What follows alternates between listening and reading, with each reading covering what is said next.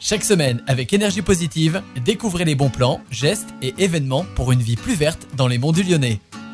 Bonjour à toutes et à tous et bienvenue dans un énergie positive. Aujourd'hui, je suis avec Capucine Durand. Bonjour. Bonjour. Alors, tu es chargée de sensibilisation dans les écoles. Tout à fait. Alors, en quoi consiste euh, ce métier? Eh bien, j'anime différents ateliers dans des écoles primaires, des collèges, des lycées pour sensibiliser les plus jeunes aux énergies renouvelables, principalement à la transition énergétique, et les plus grands, c'est-à-dire collégiens et lycéens, au passage à l'action dans leur établissement pour réduire les déchets. Euh, Et quelles sont les différentes activités et actions que tu mènes dans les écoles et même lycées? Alors pour euh, les plus jeunes, principalement les CM2 de toutes les communes de la communauté de communes des Monts du Lyonnais, j'anime des ateliers d'une demi-journée, environ 3 heures, sur la découverte des énergies renouvelables. Donc dans un premier temps, euh, qu'est-ce que l'énergie, à quoi ça sert et comment est-ce qu'on peut la produire de manière euh, durable, renouvelable. Et pour ça, j'utilise des maquettes interactives qui ont été fabriquées par l'association Creative Science, qui se situe sur le territoire à Saint-Denis-sur-Coise. Et donc voilà, pendant euh, trois heures, les jeunes sont amenés à comprendre euh, le système d'un barrage hydraulique ou euh, d'un panneau photovoltaïque, et c'est très interactif. Et puis pour les plus grands, donc collégiens et lycéens, là euh, j'aborde plutôt la thématique de la réduction des déchets. J'interviens dans leur établissement plus régulièrement, et là je suis face à des éco-volontaires, c'est-à-dire des élèves qui se sont portés ben, volontaires, motivés pour monter des projets sur le temps